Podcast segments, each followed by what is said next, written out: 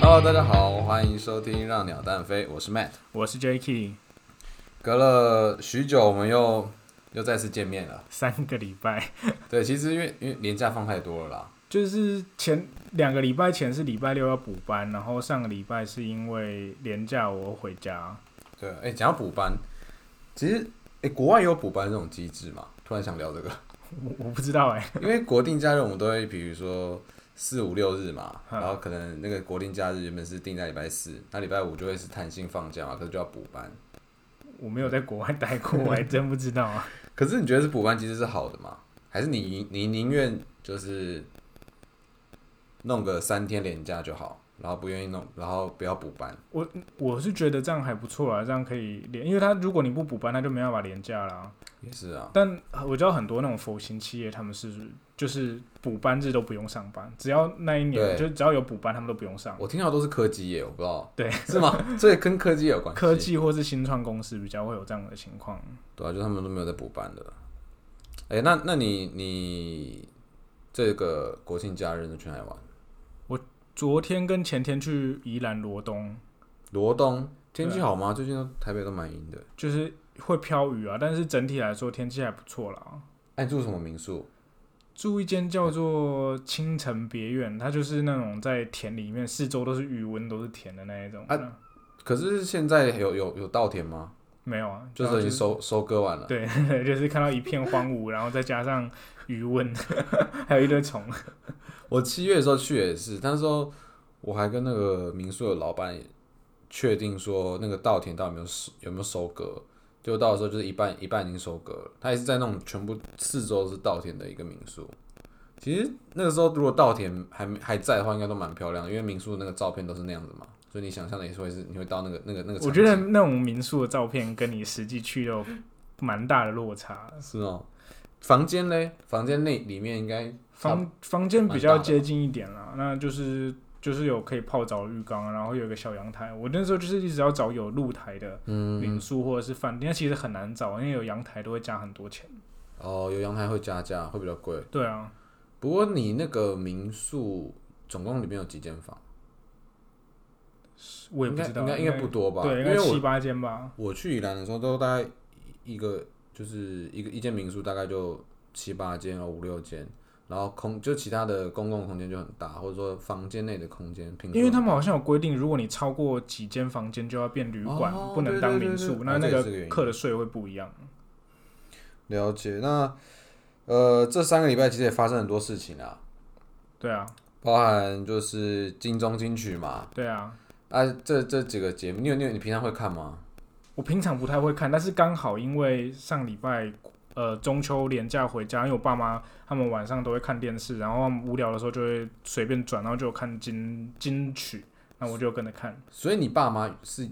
原本是你爸妈转台吗？还是你转？都他们在转了，我都没查，所以因为我他平常不看电视，所以他们要看什么就给他们看。哎、可是我那时候在看金曲的时候是在我外婆家，然后就是我一堆你知道阿姨也是要看金曲这样，可是他们就也不认识那些人啊， 就是什么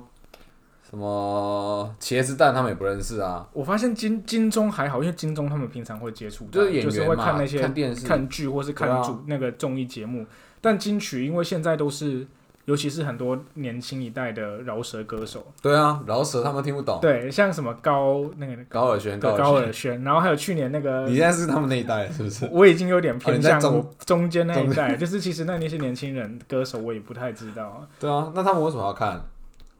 啊他们就惯性的有三金都要看啊，哦，像金马他们也不太看电影的，他们还是会去看啊还，是要看一下。对啊，就总会有几个认识的啦，对，就是呃，可能台语女歌手啊，什么，马来西亚我也不知道是谁，哎、你知道我认识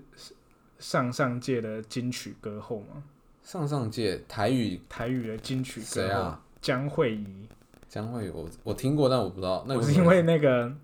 他也是民众党不分区的候选人，哦是啊，对，就所是以他有去选，他他很屌哎、他他就是中华电信的工程师，然后又去就是之前有参加过那等他个多年纪很大吗？没有欸三十几岁吧，哦，所以快他还不的到四十，所以他唱歌也没有花很久，就是他一开始不是在歌歌唱界，他是有去参加那个选秀比赛节哦目，然后好像卫冕了很多次冠军，就是那种有点像五等奖，嗯但我忘记那个节目叫什么了。那他就是后来有得到金曲，然后现在又嗯前阵子又去选举，然后又拿到一个博士学位。等一下，所以他选得得完金曲之后就从政了，是不是？就也不是从政啊，就跟我一样，就兴只趣是海选报名，兴趣然后哦，后来他现在也没有在参与内部的事务啊。然后现在出去读书，拿了一个博士。对，就是一个非常多角化、斜杠很多杠 的人，我觉得他很屌啊。啊啊，除了这个这一届金曲，你有看到什么你特别有印象的歌手，还是什么什么什么发言之类的？梁静茹没有当最佳女歌手，诶，梁静茹这个人也是蛮蛮蛮悲让情。对，然后也是从对我来讲，不知道对你来讲是从小看到大嘛，是啊，我小时对候啊听那个《分手快乐》开始的、啊，会呼吸的痛，会呼吸动是后期，前面还有《分手快乐》、勇气，你的 勇勇气气是谁给的？梁静茹给的。可是他呃是很就是从他结婚嘛，对，然后生小孩，然后现在离婚，然后又入围金曲，可是这次没得到。就还蛮可惜的、啊，因为她毕竟在歌唱界打滚了这么多年了。对啊，可是我们不是都常宪哥宪哥，然后常说就是这个舞台站久了就是你的嘛，对不对？可是他又这次又又你是要说戏棚子站久了，舞台就是你的吗？ 对，就是那个意思， 反正就那个意思啊。可是你觉得金曲或者说反正就三金会有这种会有这种情节吗？比如说我评审团看到你，看到你看到你入围那么多次，然后这次就是有点像补偿，打游戏不是都有一些补偿机制我？觉得不会诶、你看像梁静茹就是一个例子、啊，例子或是之前还蛮多那种呃很多影星啊，他们也应该值得一个金马，他们也从头到尾都没拿过、啊，大牌的对那种港星他们也都没拿过金马奖啊。其实我觉得它难在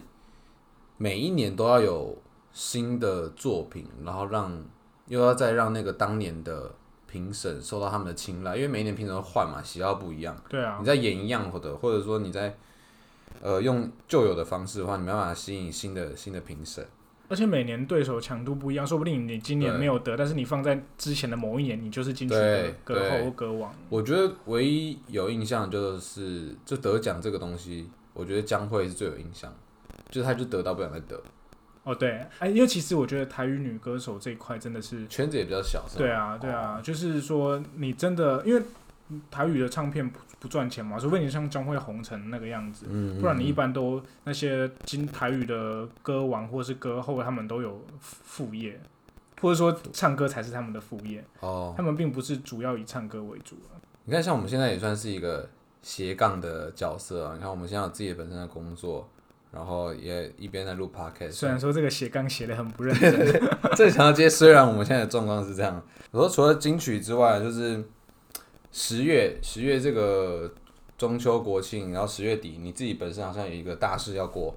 大师 哦，对我又要去教，我要去教招了，妈的，要你去是什么当兵，是诶，三四月的时候有那个系统出来，要好像就是年初吧，忘记是二月还是三月，然后有人说那是报名系统啊，对那对对，因为其实我我本身的工作会需要每年要有一个礼拜的强制休假，嗯，所以说我我势必得先知道我当年度会有什么我行程一定要休的对一定要做的事情，所以我如果要知道我年年底会就是什么时候要教招的话，对我排行程会比较方便了。不然正常一般教招都是你没有自己去查的话，都是一个月前才会收到通知。嗯，对啊，所以我那年时初候的就对，就二月的时候就去查，然后发现干中奖了。而且我记得你查到你中奖之后，然后就一直逼逼我逼我去，我就逼所有的同事去查说到底有没有中奖，结果就只有我中奖而已。我觉得这个真的你那时候真的蛮好笑的，就是你一直跟我说这是报名系统，然后一原本不害怕的，然后你一讲都会蛮害怕，但我后来但是发又很现想知道不会当年中，隔年会中，所以你明年就会中。为什么什么意思？就是他为了避免让人家觉得他是报名系统，所以他就是报隔年的名。我就是去年查的，今年中。 现在又是这样子胁迫我明年给我压力，是不是？而且现在以前就是现在教招都是两年一招嘛，就对是退伍那八年内你有可能会被招四次，就是两年一招。最多的哦情况最多下四次，然后一次就是五到七天，看你是呃一般的兵还是军事官。一般的兵就五天，军事官就七天。嗯，然后你因是为你是我是士官，但是因为我这次抽去的，我也没有要去让我当干部，所以我只要去五天而已。嗯但现在好像要改、哎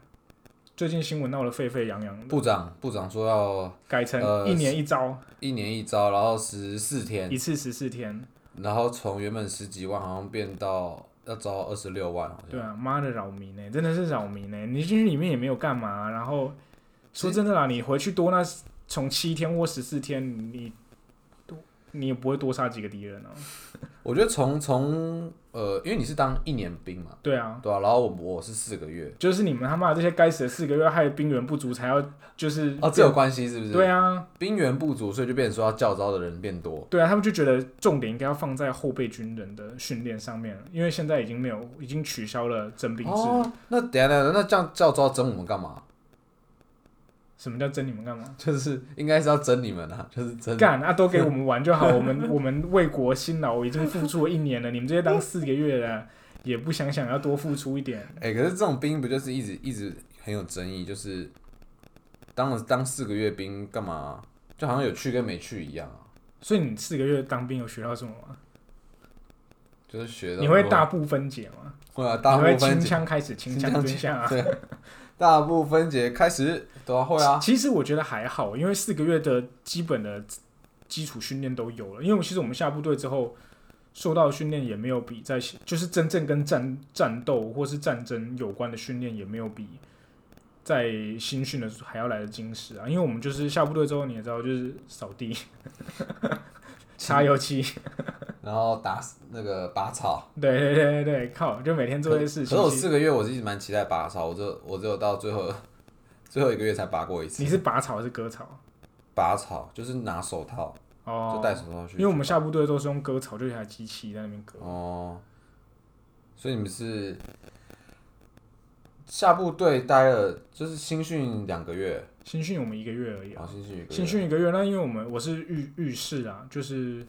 士官，所以说新训结束之后又有去专长训了一个月，然后最后才下部队。哦，那反正你就是十月底，诶那十月底我们又要又要又要休休一个礼拜，对，诶那我们看下要不要下，我们之后找一个看要不要平日什么来 录，我们不用都挑假日，不然真的是两个礼拜一更很难。我们从八月底到现在才录了这第四集，第四集。现在已经十月了。好啊，那么就先预祝 Jacky 当兵顺利。好，希望我可以活得出来。然后另外一个，我们这这前一周吧，前周发生的大事就是川普确诊啦，看这 有终于确飞诊，鸽传书，我都已经过多久，我们才来聊这个？终于确诊了。从他开始不戴口罩的时候，大家应该就很希望他确诊。就是很白目啊，就是一直他就觉得戴口罩是没必要的事情。但是，呃，从他确诊的当下，其实对于整个整个市场啊，不然就是他的可能他的民调有点影响啦，但是反映到他的股市，就是整个美国的股市，其实影响也不大。就然后是当确诊当下，期货盘是跌的，对然后晚上开跌之后马上就收回来了。对啊，所以其实影响没有没有没有像没有想象中影响那么大，反而是可能。嗯，我我家人我家人还蛮开心的啊，我不知道我家人都希望川普得病然后去死掉， 为何啊？为他们为什么要讨厌川普？他们又不是美 国人。，我也不知道，可能现在新闻都在报他川川普很烂什么的啊、但是他们他们其实还是觉得说川普会当选，因为他们觉得另外一个，因为另外一个拜登都没有什么新闻 就一个笨蛋，一个老人痴呆、啊。所以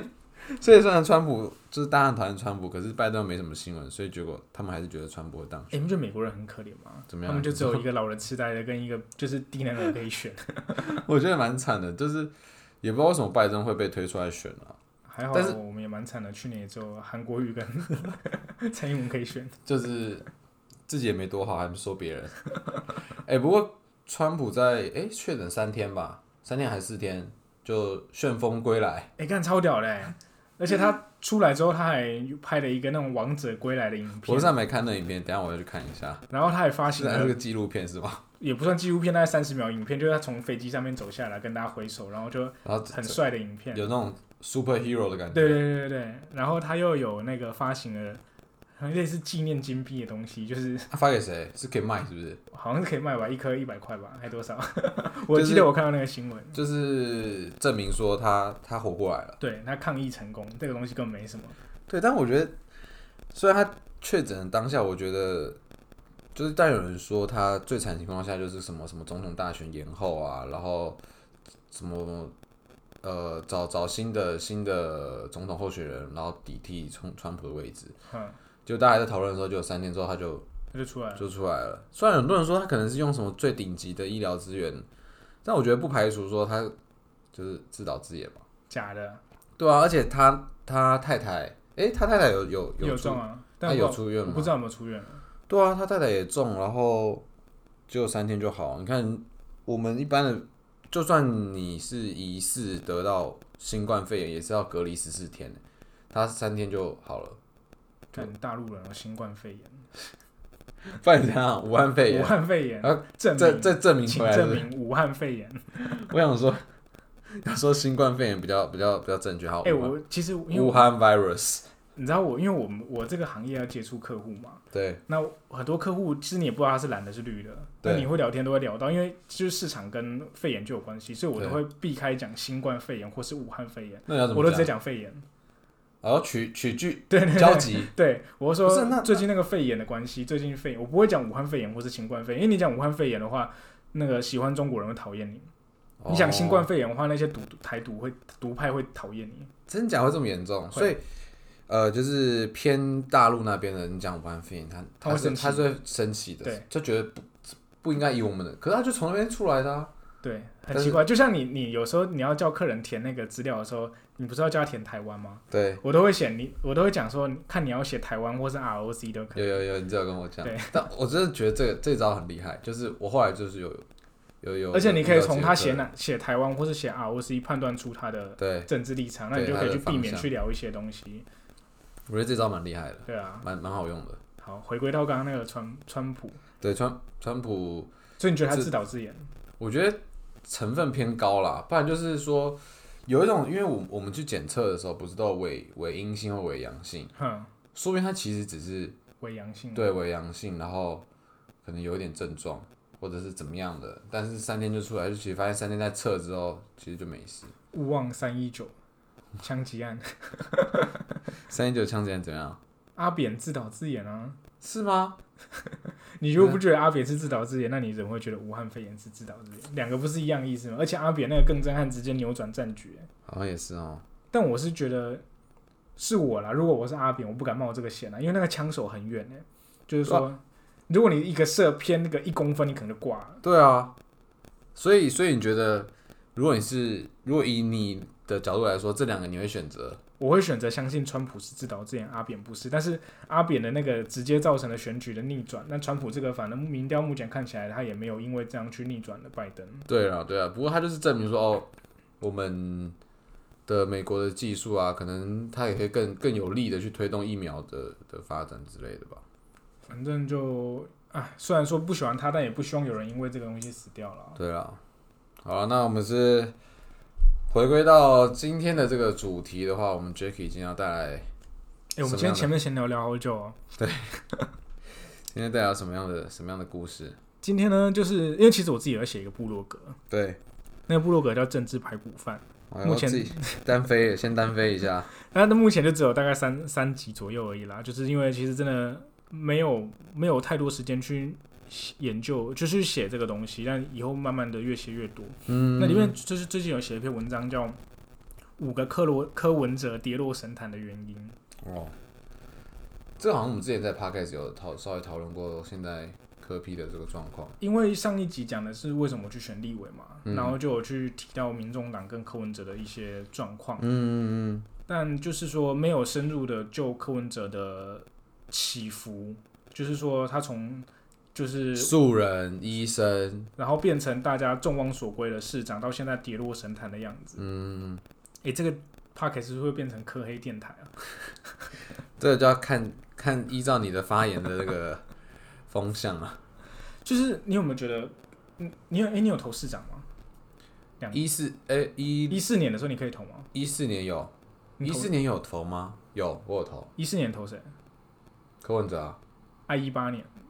柯文哲啊，对吗？那时候其实其实一四跟一八的时候，年轻人都是投柯文哲。对啊，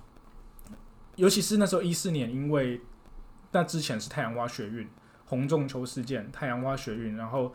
呃，全部的年轻人都不爽国民党，对，然后他们希望有一个新的人可以带领新政治，嗯所以那时候柯文哲刚好因为那个台大艾滋弃捐的关系，嗯那时候就是有一个艾滋，就是一个弃捐的案件，然后发现那个弃捐的人是艾滋病患，嗯，然后所以说那是一个很大的疏失，那所以说起草这个呃 SOP 的柯文哲就被就被好像被降职还是被干嘛了吧，被打入地下室，然后他就觉得那时候被国民党打压，他很不爽。因为大国民党大家都知道他是偏绿的，所以就打压他，所以他就那时候就决定他要跳出来参选。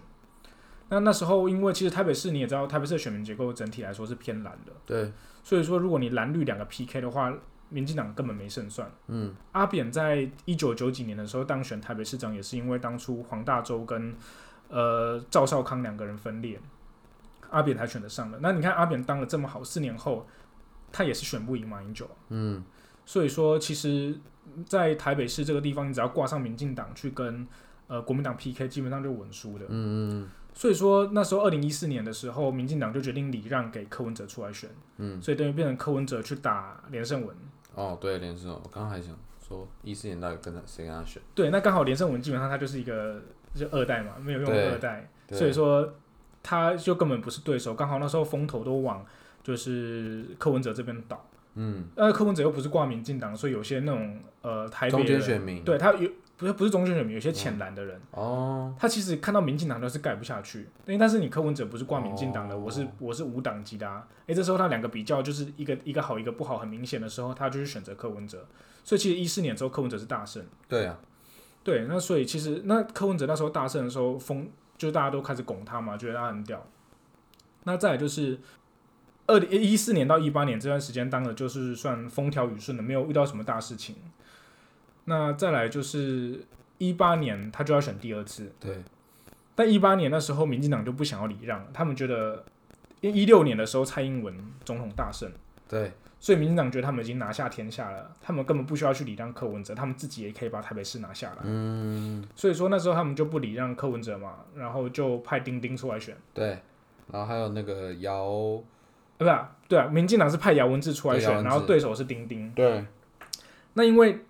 丁丁实实在是太废了，可是可是姚文智他们派民进党派姚文智出来选，他真的会觉得姚文智选上吗？应该不是，对应啊该他就是们不他们想知道让选不选，就是他们不想要柯文哲上去进攻二零二零的对，总总统大统嘛，位，对嘛，所以他目的只是要把削弱柯文哲的实对力，，他只是想要把柯文哲拉下来而已。嗯嗯那其实其实也当初民进党也有试出一个一点讯号，就是说，嗯，如果你好好合作的话，呃对你好好合作的话，我我其就实可以不不要派人。嗯，所以他那时候问了蔡英文，问了柯文哲一个东西叫台湾价值，哦，是所以从最这近时候出最来近大家一直在讲台湾价值，台你没有台湾价值，其实那个台湾价值是从那时候出来，他就问柯文哲他的台湾价值是什么，因为其实柯文哲一直在两岸路线上都没有明显的表态，说我是支持台独，或是我是支持统一，或是我是支持哪一个方面，他都一直很含糊其辞在这个路线上面，嗯，嗯所以说那时候蔡英文就是丢一个球给他，嗯他其实只是好好讲的话，就民进党没嗯就不派人，但他那时候就是死不讲，他就死鸭子嘴硬说你凭什么叫我回答这个问题？巴拉巴拉巴拉巴拉，就去搞蔡英文。那当然，因为原本蔡英文其实是只想要他出，就是民蔡英文是不想派人，是新潮流想要派人。嗯，你知道就是民进党会分一些对派系嘛？上次有提到，对，那新潮流其实就是陈菊啊、赖清德那些人嘛。嗯，然后最后他们就派人，就是真的派姚文智出来选，因为其实姚文智一直想选，他台北市立委当那么久了，他一直想要选市长，只是没有机会。那他想出来选，那变得说萨卡都就是三个三个选一个，那三个选一个就很危险了，因为其实台北市还是刚刚讲的，它还是偏蓝的嘛，那你绿的已经又来刮不风够，了，你还分裂，觉得那时候想说死定了，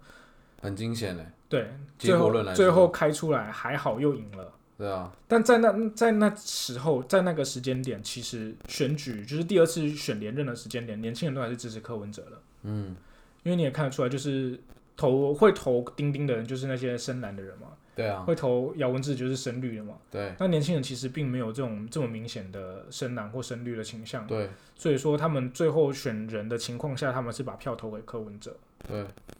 所以说，其实在这这个时间点，一八年切之前，年轻人都还是喜欢柯文哲的，但在一八年之后，就有一个非常大的转弯，就是一八年之后，柯文哲突然就有点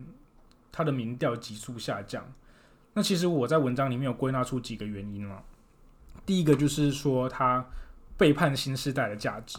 新世代指年轻人吗对年轻人这一代，因为刚刚有提到说，它其实是在太阳花学运的时候，那时候乘势而起的。对然后那时候就是大家太阳花学运就是象征着反中嘛、独立啊、平权的价值。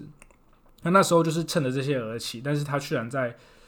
就是连任之后一连串的荒腔走板的发言。他那时候连任完之后，他说他公投的时候同婚投下反对票，对，其实那时候我知道这件事的时候，其实算蛮震惊的，因为就像你说的，其实支持柯文哲的，我不知道年轻人比例到底多高，嗯五五六成吗？应应该超过当初支持的。对啊，然后所以说我们喜欢柯文哲的人，如果说柯文哲做的事情也是跟我们年轻人一样的话，我们觉得哎、很有很有对认同感。对对对，但但是他但是他居然做出了，就是你刚刚提到嘛，就是他的婚姻的那个公投法案，他是就是不支持的嘛，对对啊，然后是就是就像你说吧，可能就是慢慢影响到我们对柯人柯文哲这个人的整个人的想法。就他并不是单一事件让他造成民民调急速下降，是一连串的发言，就是在他连任过后之后的发言，让人家觉得好像不是我们当初想象的那样。对那再来就是说，他他不是之前一直说自己是二二八的受难家属嘛，嗯，然后在那边，那民进党做做转型正义的时候，就是在抄国民党的党产嘛，然后他就说，哦妇联会现在运作的好好，你管他过去干嘛？哦，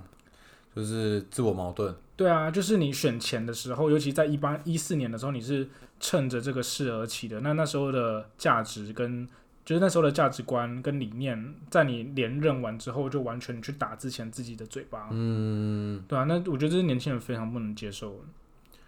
就是你讲话的口径要一致啊。对啊，就是应该应该说你那那我们就会觉得说，一八年后的你是真实的想法，因为你已经没有连任的压力。那你一四年之前，你是不是在骗票？哦，对啊，你为了要迎合这些年轻人，你说自己支持同婚，对，那你说你自己是支就是二二八受难家属，你是要支持转型正义的，对你是支持平权的，但是在你连任完之18年之后后，你全全部讲的话都已经不是那个样子，那已经不是失言了，他已经是他内心的价值观去嗯讲出来了。那再来就是主权议题，刚刚也有提到说，呃，一八年民进党不想礼让他，就是因为主权议题上面他太模糊嘛。那其实年轻人大部分都是反中的，对讨厌中共的，那柯文哲却没有办法在这一块说去提出一个很强而有力的说辞，对反而蔡英文呢、会比较更更更在这方面对啊，更有他力道。他就其实蔡英文虽然说内政很多地方做的不好，但是他在呃主权主权的意识表对达，对表表态啊，或者是说在真的实际的行动上面，真的是有让人家看到他有在做事。嗯嗯。那柯文哲之前就是有那个扁钻说有没有？这我不知道哎、欸就是那时候台湾不是跟美国买武器吗？对，然后他就说是台湾当人家的小弟，然后扁钻还要自己买，扁钻还要自己买，就是是买要就武器还要自己买，哦就是你是当美国的小弟，你连武器都要自己买，然后哦就是说贬低台美关系，然后就觉得应该要跟中共玩维持一个良好的关系。还有之前哦画一个三角形啊，就是美中台三角形啊，这个也很白痴啊，就是说要维持一个平衡啊。但是其实台湾跟中共就是一个对立面，你要怎么去维持平衡，其实是有点困难点啊。但是大家是他的支持者是年轻人，所以年轻人希望听到他说出来的是说我们反对中共，或者是说我们支持台湾独立这种话。嗯，那而他不是跟中国要取得一个平衡，对或者说和谐的一个合作的方式。对。所以生呃，你说生存三角形就是美中台三角形跟扁钻说的话，其实都是指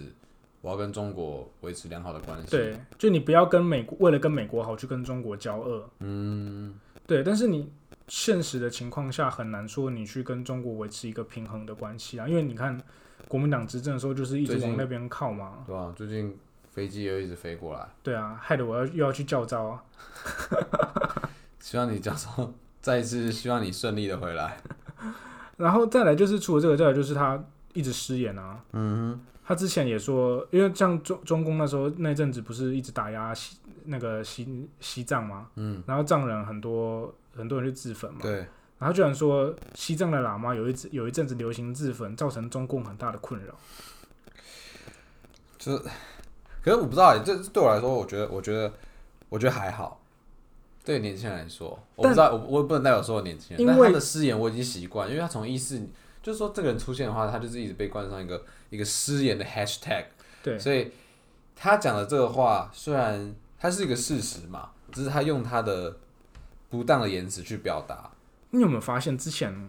连任前一八年前，嗯，柯文哲失言，大家在网络上面推文会讲阿北又失言了，对吃了诚实豆沙包，对，然后誓言就会丢用那个施舍的施，然后盐巴的盐，对，失言就是其实大家会把它当成很好笑好的哦好东西，玩笑。因为他那时候的失言其实还是政治正确方向的失言。哦，对，可以这么说。那他之前一八年连任之后的失言是违反了这些年轻人价值观的失哦言。嗯，那再加上当然不不否认有一些网军在操作啦。嗯，因为一八年之后担心的，民进党担心的是二零二零年柯文哲又出来再选选总统嘛，所以说一定要把他的势力打压下来。所以在其实很明显的，在一八年之后，网络上的风向对于柯文哲的攻击越来越夸张。嗯，然后新闻媒体也是啊，因为其实民进党、国民党都有自己的媒体嘛，对那其实柯文哲并没有，对，所以说在媒体这方面就相对的劣势很多，对所以你看到的都是批评他的新闻、骂他的新闻，他的做的错事都会被过度的放大放解大释。对啊，不过像你自己对他失言，就像我刚刚说的，你会你会你会觉得说很很在意吗？还是说其实要看方向哎、就是说如果你你你是，应该说每个人都是这样，如果他饰演的方向是没有违反我们的价值观的，甚至是跟我们价值观一致，像他去骂国民党，或是他说什么“垃圾不分男女”，哦，那时候大家就觉得我干讲的太好了，对对什么的，对然后他会觉得他失言讲的很棒。哦，我懂你意思。但如果你是说让人自焚，造成中共困扰，你看哦这就很不对啦，因对为了，你你中共你用那种就是高压独裁的方式去打压异己的东西，那人家用自焚的方式去表达自己抗议，这是一件很难过、很不舍的事情。你怎么会说造成人家的困扰？对我突然觉得好像因为我突然觉得这句话很不对，因对为啊你你很不刚刚没对有，你刚刚没有了解没有到西藏他们自焚对的这对个对，因为事可情。能对我我没有，虽然我知道我知道这个中共跟西藏他们之间的关系，但是如果用柯文哲这样的言语去讲话，反而好像就是很很很不恰当。很不 OK 啊，对啊，对啊，那再来就是说，他其实对于批评很不能容忍啊，他没办法接受别人批评，你说像是比如说蔡英文问他台湾价值吗？还是说也不是就是网媒络上的人网吗络上啊，或者是说媒体啊，或者说其他人的批评，他都觉得他们是一，他们都说他们他们是一四五零，嗯，一四五零就是他们泛指网军嘛，对民进党的网军。那其实我觉得有时候你真的做错事，你就你就他虽然会道歉，但是你有时候看他道歉不一定是诚恳的。我怎么记得有一次他在咨询的时候有敲那个桌子，哦，那是因为那个那是什么是什谁么事件啊？呃，他为忘记那时候他为了袒护谁了，然后某个议那员个就说那个他跟他有对对对特殊性性关系，然后他就暴怒，很气耶！然后被做成太古达人。可是那时候好像是在就在一八年之前，对，那一八蛮年有之前，其实我之前有听过他，其实最气的一件事情是他被讲成是槟榔，槟榔槟榔科，因为槟什么榔意思外面是绿色，中间是白色，里面是红 色。他其实我听到这个我说法很气，第一开始听到的时但候，我觉得这一定是网友想的吧？对很有，很有创意耶。对，但其实槟榔科外面绿，然后中间白白，里面是咬出来是红红的嘛。的。哦 其实我之前在选选那个立委的时候，我在我的粉专有写过一篇文章，我好像上一篇上一次有讲过，那个就是那篇文章叫做原本的文章的标题名称叫做“为什么年轻人会变成科黑”，嗯，然后里面就细数了他几个原因。，对几个原因过程。那但我因为当初我是民众党的那个候选人嘛，对所以我其实是把他讲好话的。那讲的说是因为，哦，像他会去讲挺中共的话，是因为其实我觉得这个也拿到现在来讲也是有点道理了，因为民进党不需要直接去跟中共讨好嘛，就是蔡英文不需要直接去讨中共，要下面有人帮他做。对对对，那柯文哲没有，他只能自己做，所以会被拿出来讲。那其实我觉得，我那边写出来之后，其实是帮柯文哲大大的讲好话，但是下面居然有柯粉在骂我、欸，为什么？因为他们只看到标题说为什么是年觉得轻人你在变黑和科黑，他就觉得年轻你人就是哪有都变科黑，是你才是科黑，你怎么讲这种话？可是骂你那个粉砖标题不是不是就写你是候选人之类对的吗？对对啊，可是还是被黑，对还是被磕黑，呃，不被磕粉黑骂。对，我就觉得干你他妈的会不会看会不会看文章啊？然后后来还有我的那个呃有一个也是部分区候选人帮我转到那个科粉的社团里面，然后他也跟着被骂，然后他说请大家把内文看完，请大家把内文看完。后来不我改的我不得不标改标题，变成就是什么治科粉变变科黑的年轻人。哦，这样就这样就没事。不但是过我觉得粉丝这个粉丝的数值也是对于我们支持人很重要。啊就跟当初韩粉就都是不理性的一 样，对对对，所以大家讨厌韩粉就会跟讨厌韩国人。对啊，那其实柯文柯粉也有就是越来越年纪偏大的情况，就是主要也是年轻人流失啦。嗯，因为我看我那个粉砖的那种暗赞的人，哦数或是数据分留析言留言的人，或者是那些年纪其实都已经不再是二三十岁的年轻人了，反而是四五十岁的中年人居多。不过总体来说是流失的嘛，你觉对得？啊，对啊，因为而且流失很大一，最主要那一块是年轻人这一块。对啊，不过你这样讲这些年轻人流失，其实到现在，如果是我的话，我也不知道现在要支持谁。如果你说下一届就是总统啊或者市长要选的话，而且会先会先选总统，先选市长啊，我先选市长。市长就是蒋万安对陈时中对黄珊珊啊，看你要选谁啊。哦，陈时中接下来会出来选是因不为是？蒋万安应该是会出来选。其实我也觉得哦，对，蒋万安会来选。其实两年前一八年那一次，如果蒋万安出来选会赢、欸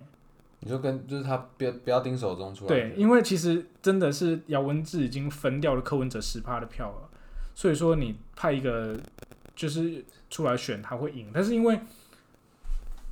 蒋万安跟柯文哲 PK 的话，蒋万安不会赢，单纯就一对一不所会。以蒋万安不敢出来。那时候他不知道民进党真的会派人，哦那没想到真的派人，那你已经派丁丁出来选，你又不可以不可能临阵换将，哦，所以说他就选不上。那其实这一次出来的话，如果是黄珊珊对陈时中对蒋万安的话，蒋万安肯定是稳赢的啊，因为丁守中就是呃不那个啊陈、时中，就算民调再高，他还是挂着一个民进党的啊、对，在台北，你说在就是双对啊双呃，在台北还是你就算拿到五十趴的话，你柯文哲的黄珊珊也可以拿拿掉你十趴，那你还是打不赢蒋万安啊。哎、不过在我们在选择就是政治人物上面，我们到底是要选跟我们想法一样的，还是说对这整个社会是有帮助的？我对于说，因为我们每个人都有很多的想法嘛，可能我们我们支持婚姻平权啊，然后我们喜欢支持台独啊，或者说我们亲中啊、亲美啊，但是如果说他在行政方面，它实质的打房啊，或者说真的公共建设啊，或者说其他的整个城市的运作啊，都变得更好。到底是要对我们生活有实质帮助，还是说可能在主权意识啊，或者在呃其他方面跟我们的想法、呃婚婚姻啊、人权啊，这个是相近的？我觉得要看每个人重视的东西是什么。嗯嗯因为其实一个国家的议题实在太多了，就是你刚有有外交、有内政、有国防，对啊，有每个人重视的议题不一样的东西。像今天如果是同志族群的话，对他们生活就已经遇到了非常多的不公平对或是打压，那他们当然希望说可以有人站出来替他发声。那当然，相较于这个，就是相较于可能房价啊，对嗯或者啊，说什么美猪啊、这些东西，对他们来讲可能没有来的同志平权来的重要，所以对他们来讲，他们可能会优优先去考虑说，真的去支持同志平权的人。那像有些人重视的是主权议题，所以就是最主要现在台独的那一派啦，嗯，或是绝情，他嗯们就是觉得你主权对了，你其他什么不对，我都可以容忍。对啊，对，我就是觉得你有一派蛮你的路线是对的，那你你就算其他这个可能你进口美猪，你让房价高涨，然后啊或是你嗯做一那些那都 OK，对，这样都 OK，只要你维住维持住台湾的主权就好，这是一派。那有另外一派人觉得说，台独是假议题，统一也是假议题对，你要做好内政才是真正真正重要的事情，你要把经济搞好，这也是一派。所以就端看你，我觉得就端看你重视的东西是什么吧。你你自己觉得嘞？我的意思说，你会想要，因为上一集有聊嘛，就是你是对政治还蛮有兴趣的。那如果说你想要成为一个，呃，你自己理想中的政治人物，我跟你讲，我我理想中的政治氛围是改台变台湾都是团结一致的抗中，在这个情况下，我们去选出会做内政的人，就是说今天所以大前提还是要抗中嘛。对。 OK，就是你今天国民党做的再好，但是你是要往中共靠，我就不能接就就不受。能接受。但现在就变成说很失望，因为能跟国民党抗衡只有民进党，那民进党却是内政做的乱七八糟，不然冲他小，所以说他对对对变就是那你也只能投给他，那就对变得很凄惨。所以你会希望说有国民党可以消失在这个世界上，那民进党会有第第二个、类第似三个政党崛起去取代国民党取。哦，那变得说 OK，OK，OK 你，你两党政治的情况下，你还说是其他多党政治的情况下，你有其他的选择，但这些人的大前提都是反中了。对，就是有全应该说，我们期望的你期望的状态就是大家都是抗中的，然后大家来比内政谁做得好，对，就是你完美的状。但现实现实状况就现实不是是没办法嘛，现实的状况就不是是我们想象的那么简单。但我觉得说，如果啦，如果民众党有一天可以起来把国民党干掉，变成民众党跟跟民进进党在抗 PK 衡的话啊这个就是你那这时候期如望这的时候民众党就不需要，他们就可以去他们的主主那个价值观就可以去呃表态了嘛。因为嗯其实我知道民众党还是很多人是支持台湾主权意识，就是独立这一块啦。那我觉得，如果他们能这样去表态，那变成民众党跟民进党去打的话，那就那就有更多的选择。那民进党也不敢肆无忌惮的说，我反正我就随便做啊，不然你难道你要投国民党吗？他们不敢这样讲啊。对对对，所以说有这种抗衡的力量之后，台湾的政治才会朝健康的方向去发展。所以就是照你说的话，就是大家大家自己其实心里会有一个会有一个排序啦。对就是我第一我第一个在意的是什么？我第一个像你说的，第一个在意可能是主权。那有些人像讲同志的话，可能第一个在意我就是我就是要你支持婚姻平权或者什么什么相关的同志人权。对那后面再可能讲呃交通、外交啊，然后房价、啊、等等之类，就是后面再自己去排序。对， OK，那我们就是这集对于我们柯文哲的节目就大概到这边。差不多好像也没有讲太多东西。这集就是轻松闲聊，对，再聊是，一下柯文哲。对，就是因为毕竟自己待过这个政党，跟这个人接触过，所以感触也比较深啦。那之后的话也是会挑一些跟时事比较相关的，就是比较近期发生的一些事情，然后再去做一些分析跟探讨。哎、我突然想到，那川普的幕僚，或者说国外的，比如说拜登的幕僚，你会有了解吗？其实说真的，资讯比较少，因为嗯比较少除非你去看国外的网站的文章，那嗯你要看英文。那因为我英文没有，我英文虽然不错，但没有好到说可以就跟是看中文的速度一样，所以说那个阅读起来、收集资料的时间会花比较长一点，对吧、啊说明我们之后也可以有机会的话，针对一些国外的，也是可以做一些特辑。对对对，就是或者说那些国外的真真正如跟我们台湾的谁有做一些什么什么合作啊，嗯或者嗯，说或者说拿比去较拿来密切做一些比较，就对是，哎，也对对，也是国外也的谁谁川普像韩国语之类是的。之类的，对。不过我一直啊，这个下次可以，也不是下次可以来，就是我觉得那时候把川普，哎，那时候川普跟金正恩嘛，嗯，韩国瑜，还有一个菲律宾的，你说都是什么星座吗？还是什么都没有，都是就是说，就是说他们是一个，呃，政治圈里面的一个，就是后新新起来的一个人物，就他们就把他拿来狂做，人政对对治？对，狂人政治，对就把他做比较。可是我觉得韩国瑜就根本不算是啊。他什么都不是，他没有那些人那么厉害，他只对啊是只会出一张嘴而已。对啊，川普就是可以，他怎样怎么样也是一个就是企业主，又对就是成功的企业啊、家。金正恩可以直接直接炸别人， 然后那个菲律宾的，哎、是菲律宾吗？我杜特地啊，对啊，杜特地啊，一直他们打击犯罪就是很对啊，就是看到你疑似吸毒就把你干掉。对啊，这边抓去关什么的，对啊，我觉得不一样啊，嗯没，事， 就是这样。那我们就是下下看有没有机会平日平日来录，对啊，反正就是尽量维持至少两周一更。可以。我突然想要讲个事情，就是你刚刚讲那个一开始不是讲那个金曲奖很多饶舌的。嗯然后我跟我昨天在在家里上厕所的时候，然后我就是无聊嘛，然后在那边练饶舌，然后 那时候我有我奶奶，就是我我我奶奶不在家，然后我就在那边念，然后练了大概两三首，就是你知道待在在厕所时间蛮长的，然后练那很大声，因为我觉得我奶奶不在，然后我就走出来。然后我奶奶就说你在里面干嘛？ 你在？我说没有啊，我没在干嘛，还装没事。然后她就说，哦，你你是不是在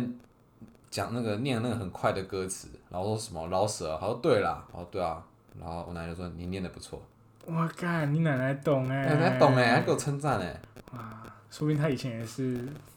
对啊欧居级的教父。所以他已经在写一些韵脚了，对，好 不要乱讲，好，那我们就下次下次见啦，下次见再见，拜啦。拜拜。